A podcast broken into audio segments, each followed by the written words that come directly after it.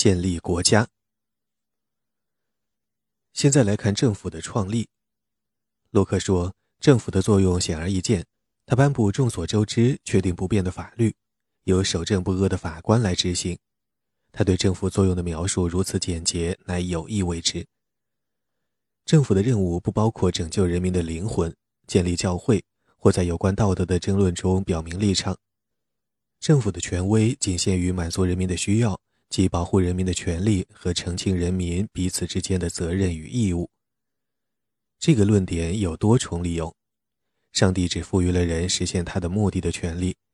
如果他仅要求政府照管民众的诚实需求，政府就没有绝对的任意权利。这是政府概念的一个矛盾。费尔莫在父权基础上推论出了绝对君主制，洛克与他针锋相对，指出父母对孩子的权利既非绝对，亦非任意，而是受限于孩子的需要。他们是父母的权利，不是父亲的权利，由父母双方享有，而不只是父亲才有。一旦孩子长大到能够运用自己的理智，父母的权利即自然而然地消失。即使在权威必须是绝对权威方能有效的情况下，权威也不是任意的，因为它永远受目的的限制。打仗时，如果士兵临敌怯战，指挥官有权将其就地正法；然而，他不能吞没那个士兵哪怕是一分钱的饷金。无论如何，因为任何神志清楚的人都绝不会给予另一个人对自己的绝对任意权利。所以也就没有哪个人民会给予政府对自己的这类权利。洛克自始至终紧抓两个思想：一个是任何个人或机构只能掌握为履行自己的职能所需要的权利；另一个是人身神圣不可侵犯，政府不得侵犯个人权利，除非是出于保护他人的绝对必要。这两个思想放在一起，构建起了有限政府的理论。三个世纪以来，每一个新出道的批评家都先要用洛克关于创立政府的理论试手。洛克的理论与霍布斯截然不同。他设想政府的创立是一个过程，分两个阶段。第一步，不同的人聚在一起组成人民，这是建立政治社会的前奏，这是真正的所有人与所有人订立的契约。中世纪的律师称其为共同契约。第二步。订立传统上所谓的臣服契约，即人民将自己置于某种形式的政府的统治之下。洛克观点的近代色彩反映在他设想的政府机构中。旧的政府观念是罗马的律师传下来的，他设想人民组成政治社会，因此产生政治权威，然后又将政治权威赋予他们的统治者。这是查士丁尼的观念，也是巴尔托鲁斯的意见。不过，巴尔托鲁斯给这个意见披上了共和的外衣。根据洛克的理论，人民与统治者的关系近似于雇主与雇员的关系。人民从未完全放弃自己的权威。人民根据理性确定雇佣统治者的条件。如果统治者治国无能，可以予以罢免。人民不是与统治者订立契约，而是赋予他们为履职所需要的权利。政府必须以民众同意为基础。常规之所以成立，是因为大家都同意遵循，而政府就是由一系列常规组成的。显然，民众与政府的关系不能算作建立在同一基础上的关系的范例。虽然评论家对此不厌其烦地津津乐道，人并未自愿承担对统治自己的政府的义务。我没有自愿选择生活在统治着我的政府之下。也无力改变受政府统治的条件。政府规定的法律约束着我，无论我是否同意法律的要求。现任的政府也许是我投票赞成的，也许是我投票反对的，但政府就是政府。政府对我行使权威时所依靠的同意，不是商业行为或婚姻涉及的那类同意。和我结婚或订立商业合同，真的需要我的同意。把我作为联合王国政府的治下臣民，并不真的需要我的同意。这也许不能用作反驳洛克的撒手锏。正如若我被规划为另一国的公民需要我的同意一样，洛克很可能认为，因为人人生而自由平等，也就是说，不是任何国家的公民或臣民，所以效忠任何具体的政府同样需要本人的同意。用美国人熟悉的词语来说，我们本质上都是外国居留者，直到需要直面自己是否愿意做所在政治社会中完全的成员这个问题的时候。洛克需要阐述同意作为政府基础的作用。他在两篇政府论中说，威廉三世的王位建立在民众同意的基础之上。他的论述本可点到为止，像反专制主义理论家一贯做的那样，指出英国君主登基时都宣誓捍卫王国的法律与自由。这意味着，如果他们没能做到这一点，民众即可通过议会或以别的方式撤回原来给予的同意。英国议会在要求查理一世保证遵守确立的常规时，就采取了这个观点。洛克却更进一步，他和霍布斯一样，认为人民服从统治者的义务要以人民的同意为基础。但他和霍布斯不同的是，他主张人民的同意是有条件的，包括立法部门在内的政府各部门的行为也应该有其限制。在一般事务上，人民可以通过他们的代表给予同意。但每个人的生命、自由以及通常意义上的财产属于自己，不能擅动，也不能课税，除非得到人民或人民代表的同意。如果人民代表辜负了人民的信任，就不能代表人民表示同意。关于同意，洛克有几个不同的说法。第一是关于政府起源的传统说法。到洛克撰著时，国家的近代理念已经深入人心。国家是基于领土之上的实体，政府在国家的地理范围内有权得到人民的效忠。美国政府和在许多国家经营业务的通用汽车公司完全不同。当时，神圣罗马帝国已经成了怪物，是一个以奥地利为中心的多民族王朝，但就连它的权威也基本上是以领土为基础的。洛克必须说明人类是如何形成我们所谓的人民的，每一组人民又是如何创立了各自的政府的。菲尔莫给出了他的说明，他说家庭先发展为部落，后来部落又发展为国家。洛克认为，在有文字之前，人们通常聚在一起，共同决定组成政治单位。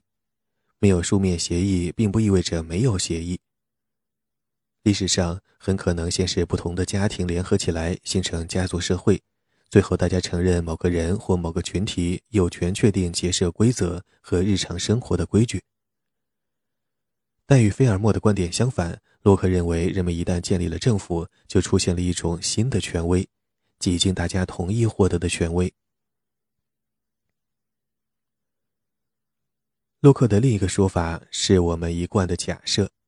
自然法规定的自然规则必须辅以人们熟悉的常规。路边的双黄线意味着不能在那里停车。说它们之所以存在，是经过了大家的同意，听起来不免别扭勉强。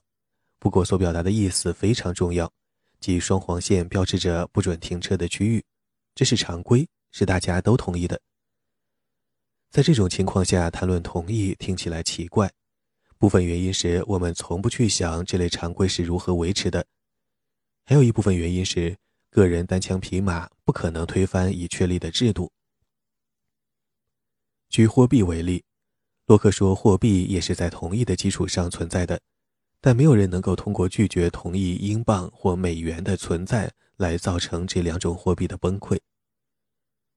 不过，如果人们都坚信某种货币由于过分通货膨胀将失去价值，大家可能就都会拒绝使用那种货币，那样它也就不再称其为货币了。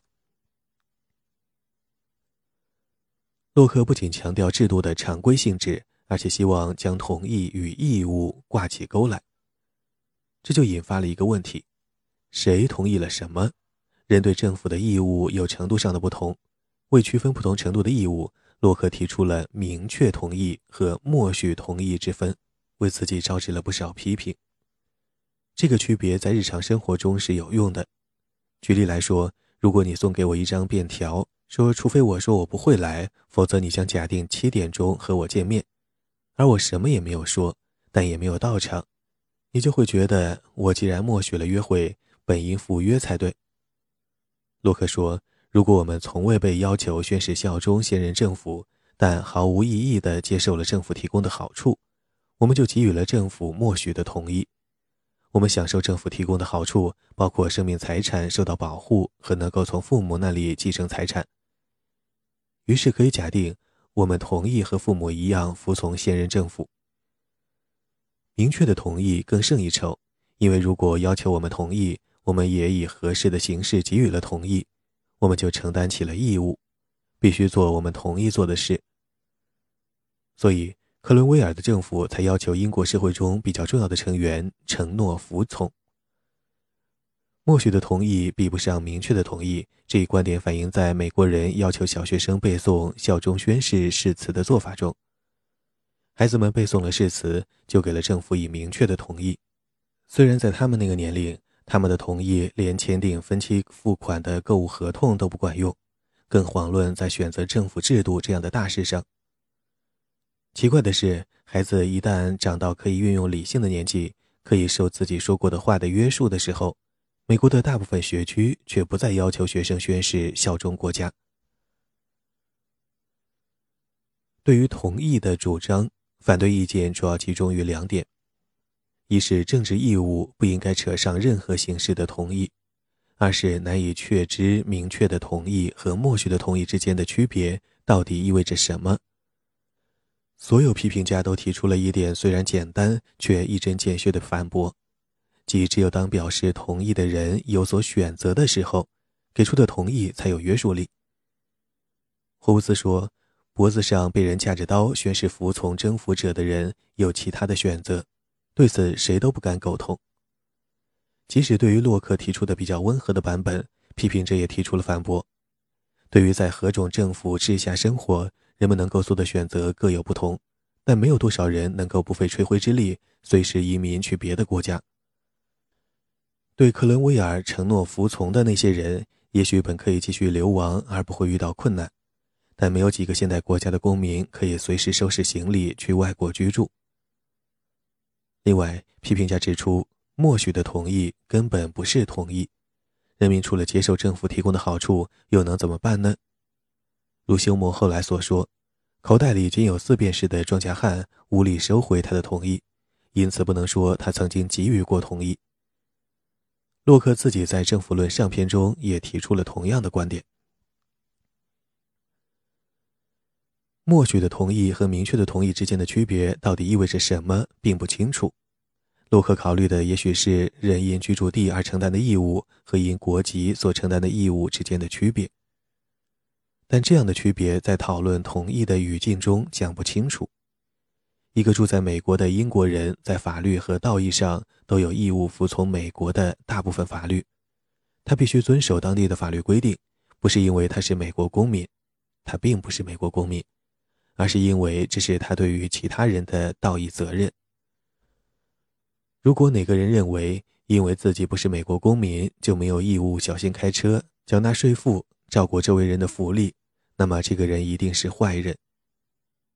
然而，外国人尽管遵纪守法，却不能成为美国人。不能肯定洛克是否持有激进的观点，认为外国人和本土出生的人在义务上没有区别。义务上的区别在于得益于政府的人和宣誓效忠政府的人之间。前者在道德上有义务遵纪守法，只有后者才对政府有政治上的忠诚。今天提倡这个观点的有约翰·罗尔斯，我也同意。至于洛克是否同意，就不得而知了。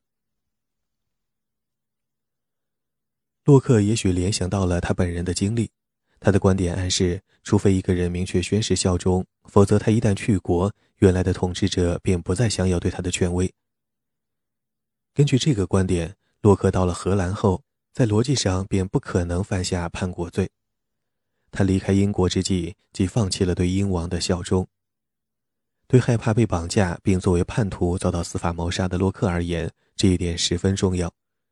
如果这是洛克的观点，那么，他与大多数国家的做法都不相符合。美国把越南战争期间避离美国的公民视为逃避兵役者，不认为他们一旦离开了国家，即不再有义务为国作战。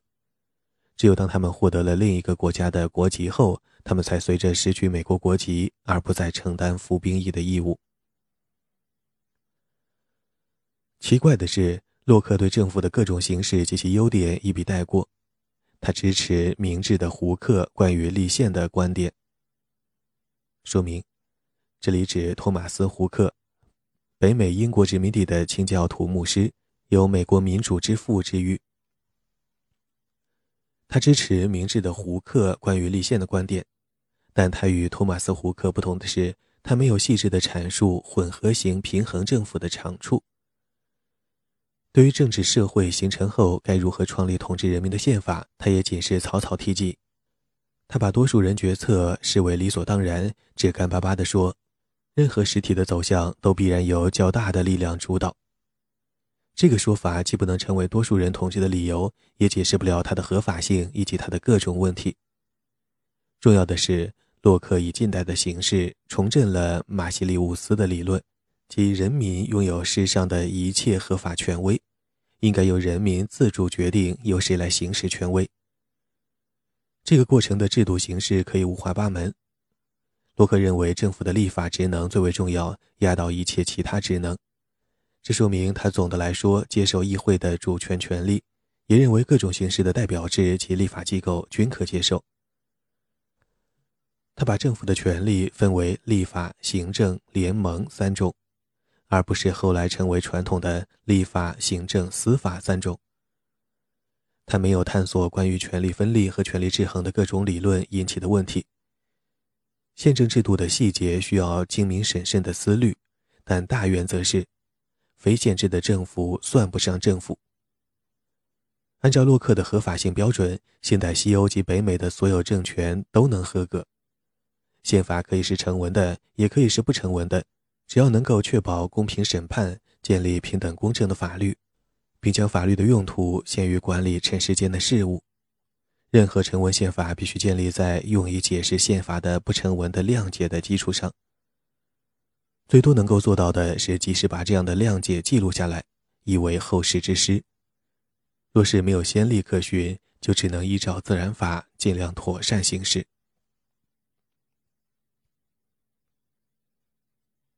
革命。查理二世或詹姆斯二世的间谍，若是发现了《政府论》下篇的手稿，抓住了洛克，洛克一定会因他在手稿中阐述的理念被处死。所以需要看一看那些理念都是些什么。洛克远非首位讨论革命的作者，亚里士多德在讨论政治解体时谈到过革命，马基雅维利在讨论重振政体、复兴公民美德时也考虑过革命，但是他们对革命的讨论采取的是社会学角度，洛克却是从道德的立场出发。洛克的论述完全符合奥古斯丁的传统。但内容与圣保罗的传统大相径庭，是对圣保罗观点的反驳。政权不是受命于天，而是由社会契约所建立，政府的权利由人民赋予。洛克的革命观与马基雅维利的观点在一点上是一致的，他们都认为革命的目的是重新政体。在这个意义上，洛克的思想是老派的，他对革命的理解不像近代观点那样将其视为社会进步的一部分。这个观点到了法国大革命方才出现。洛克提出的问题是：公民是否有权反叛政府？对此，霍布斯和路德及加尔文一样予以断然否定。三人都承认，事实上，人如果迫不得已会起而自卫；如果人害怕自己可能会处于被动，就可能先下手为强。但是，霍布斯坚持说，每个人都只能管自己，谁也没有权利，更没有责任。代表他人，或以原则的名义去攻击主权者。洛克的观点却与霍布斯截然相反。政府只是在宪政限制的范围内才有权威，如果政府逾越，就是对公民宣战，公民就有权抵抗。公民不仅有权抵抗，而且有权按照自己的意愿重组政府，以保证将来的政府能够谨遵规矩。这当然表达了洛克对当时形势的看法。他认为詹姆斯二世放弃了自己的责任后，议会开会是合法的。威廉三世就是按照议会确立的条件进行统治的。这个激进的观点是他的革命观的一部分。从道德上说，如果腐败的统治精英首先对人民宣战，人民为了自卫起来革命，完全有理。对人所熟悉的那个问题，革命是谁挑起的？洛克的回答是：革命几乎总是政府挑起的。他那个时代的人害怕混乱，对任何有煽动叛乱之嫌的言辞行动都避之唯恐不及。洛克认为，他的同胞们对不正义的统治太逆来顺受，应当号召他们起来捍卫自己的权利。在他看来，多亏了詹姆斯二世的狂暴急躁，才使英国人民躲过一劫，不致沦入暴君统治。至于当保王派和革命派都宣称正义在自己一边的时候，该如何表态？洛克回答说：“只能手握刀剑，祈求上天的帮助。”要明白此言是多么惊世骇俗，必须考虑到查理一世的受审和被处决在全欧洲造成的震惊。许多人认为杀死国王等于反抗上帝选定的人，在这一点上，洛克坚持说。国王加冕的任何仪式其实都是不相干的。对臣民开战的国王是罪犯，就这么简单。他专门对威廉·巴克莱这位绝对军权和军权神授思想的捍卫者进行了反驳。巴克莱是苏格兰人，天主教徒，一生大部分时间都住在法国。詹姆斯一世对他非常敬重。选巴克莱做目标对洛克有利，因为巴克莱承认。如果国王极为暴虐无道，他就实际上放弃了王位。由此产生的问题是，能否迫使国王退位？这又是关于民众抵抗权的老问题。巴克莱说：“人民可以抵抗，但要怀着恭敬。”洛克一反常态，写了长长的一段文字，对此大加嘲讽。那段结尾处，他写道。能把打斗和恭敬扯在一起的人，也许希望有机会挨一顿彬彬有礼的棒子。洛克的观点很简单：如果在一些情况下允许抵抗的话，进行抵抗的人必须做好使用武力的准备，因为政府一定会对他们使用武力。洛克在回应革命为非法的观点时，引用了西塞罗的话。人民之福祉乃最高法律。他这样做一定是有意惹怒对手。他过去曾说，人进入公民社会后，自然法的范围即有所缩小，成为实在法的必要基础。采取非宪政的手段来捍卫宪政原则，并非不合法。但洛克应该很清楚，西塞罗的那句名言是为当场处决卡提林的共谋犯做辩护的。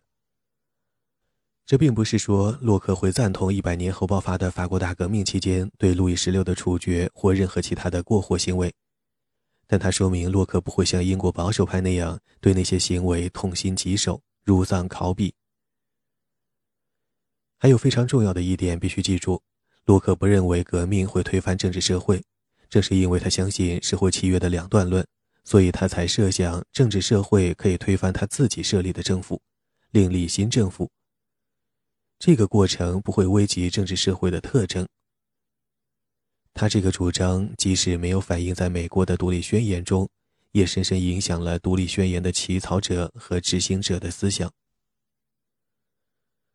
洛克的激进并不完全。杰斐逊认为，每隔三十年爆发一次革命，能推动慵懒惰志的社会重拾使命感。洛克却不同，他重视稳定，认为不能频繁的改动代表制度。一个世纪一次即足够。他希望以确定的法律取代国王的随心所欲，不想要后来马克思主义者想象的永久革命。尽管如此，在那个许多理论家都相信国王真的由上帝选定，国王具有绝对权威，人民必须绝对服从的时代，洛克想象的革命仍然是暴力行动，尽管他有节有度，旨在推翻暴君政府。但不触及日常生活中的各种关系，可以赶走统治者，却不破坏人民达成的共识。这种共识不仅是社会的基础，而且是人民接受治理的前提。这个思想成了美国激进主义最重要的组成部分之一。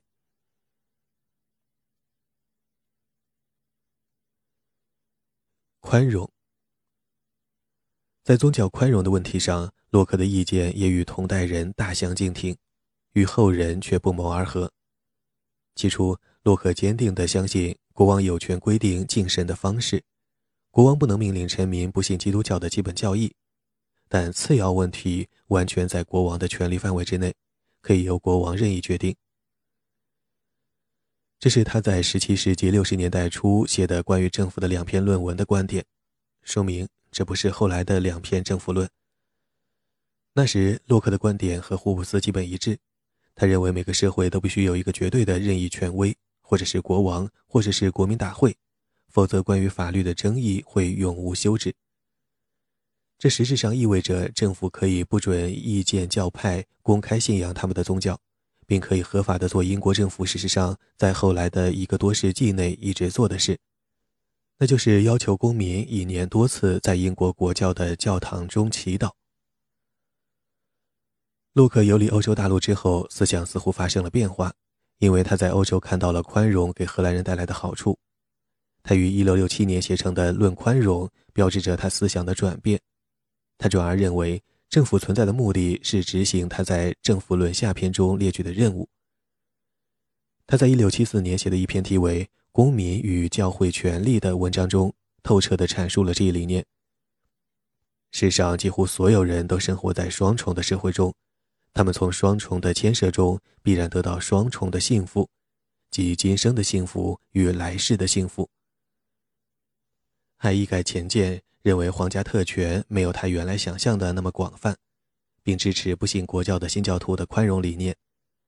那些新教徒拒绝接受国王作为施恩赐予他们的宽容，而是要求国王承认宽容是他们应得的权利。洛克坚信应实现最广泛的宽容，他认为宽容是对人民根据良知信仰宗教的权利的确认，不是对人民的仁慈和恩赐。洛克关于宽容的论述形成了一个循环，说理有力。要信服他的论述，必须接受他与众不同的宗教观。他的论述为他的宗教观提供了支持，而根据他的宗教观，宗教会导致宽容。洛克在《论宽容》中将教会与国家区分开来，说教会是由同样想法的人自愿组成的团体，人们参加教会为的是一起公开赞美上帝，感谢上帝的赐福。对于违反了多数教众关于教会使命的观念的人，教会唯一的制裁方法来自它存在的目的，也就是说，多数教众可以将持有意见的成员逐出教会，可以开除持意见者的教籍，但不能对他实行罚款或体罚。当时，马萨诸塞殖民地对宗教意见者一律处死，信奉天主教的西班牙和意大利正处于宗教法庭的淫威之下。法国当局则对亵渎罪规定了残酷无情的惩罚。一六八五年，南特赦令被废除后，法国的胡格诺教徒遭到了大屠杀。这些洛克都一一记在心里。他认为，只有在唯有上帝能惩罚对上帝的冒犯这一原则的基础上，才能维持和平。一旦明白了教会为何物，就很容易看到。国家与教会不同，它是强迫性的组织，使用体罚和罚款的方法来保障城市的和平与繁荣。世上的权威明确地分为两种，彼此没有理由互相干涉。任何人都能加入自己选择的任何教会，以自己认为最好的方式敬仰上帝。国家对这类决定不需要操心。让我首先说明这方面的一些限制。然后再来谈洛克提出的对宽容的若干限制中最重要的几条。政教分离不是说国家不用保护教会作为一个团体的世俗利益。烧毁教堂和烧毁民房或商店一样，都是纵火罪。教堂的房屋设施与任何世俗财产一样，都是尘世间的财产，受国家的同等保护。另一方面，对敬神方式也是有限制的。如果法律禁止虐待动物，举行宗教仪式时就不能在祭坛上剥猫皮，更不能声称有权用婴儿做祭品，或为了宗教仪式的目的损毁人的身体。洛克也许对犹太人给男婴行割礼心存疑虑，所谓的女性割礼一定会被作为攻击人身的行为予以禁止。洛克的意见是，如果有好的世俗理由不准做某件事情，就不会有好的宗教理由准许做那件事。想在宗教仪式中使用佩奥特掌的美洲印第安人，这是产于墨西哥的一种仙人掌，可提取致幻剂。在采纳洛克原则的法庭上，肯定打不赢官司。他们不能说世俗法律正确的禁止做的事，在宗教仪式中却可以做。洛克会说，他们必须找到法律允许范围内的精神方法。然而，不准吸食佩奥特长的法律恐怕难以维持。鉴于许多致幻剂不在禁止之列，人们一定会怀疑，法律禁止吸食佩奥特长，只是因为它是印第安人宗教仪式的一部分，而这就违背了宗教宽容的原则。洛克自己提出的例子非常清楚：如果允许宰牛，就可以在宗教仪式上宰牛；如果发生饥荒，禁止宰杀牲畜，就不能在宗教仪式上宰牛。洛克的宽容观点与今天大多数自由国家的做法有所不同。后者一般规定，宗教仪式上宰杀动物这类宗教惯例免于禁止虐待动物的世俗法律的管辖。洛克的读者经常忽视这个不同，因为他们的注意力全被洛克对“我们需要的是绝对自由”这个论点提出的两个例外吸引过去了。第一个例外是无神论，对无神论不能宽容。如果接受洛克的道德理论，他的理由就能够服人；否则就不能服人。洛克认为，无神论没有理由信守承诺，也不会接受支撑着社会的其他道德准则，因此不能信任。然而，这怎么说都是没有道理的，因为对无神论者不予宽容，只会促使他们这些在洛克眼中不可信任的人把真心更深地隐藏起来。至于洛克此论的前提，以他对哲学史的了解，他应当知道许多相信无神论的作家和思想家是至诚君子。第二个例外是罗马天主教会，洛克在这里依靠的理论完全不同。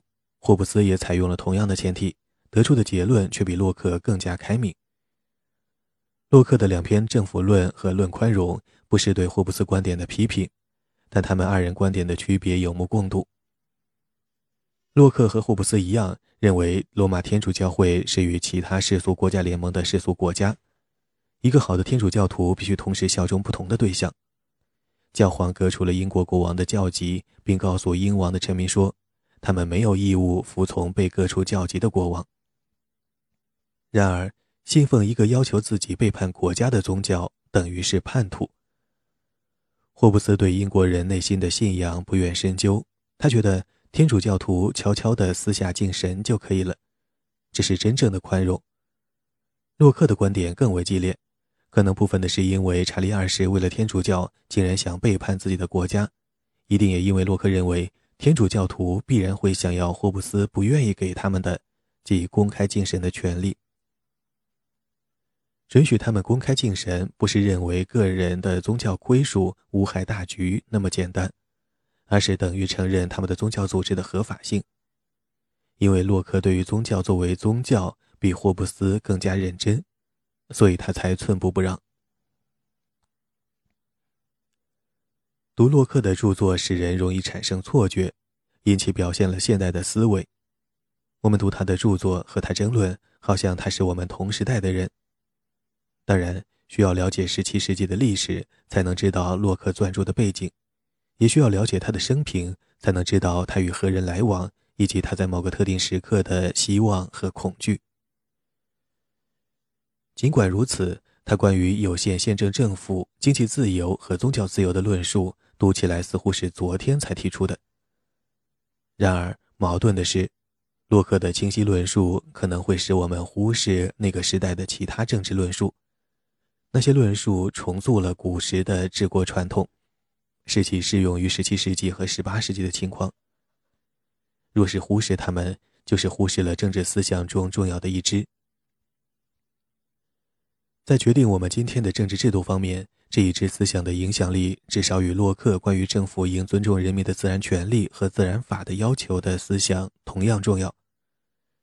将其化繁为简，可以说这是思想中的一股集中于个人权利及其对政府施加或没有施加的限制；另一股则集中于探讨人民作为集体是否有能力像公民而不是像臣民一样行事。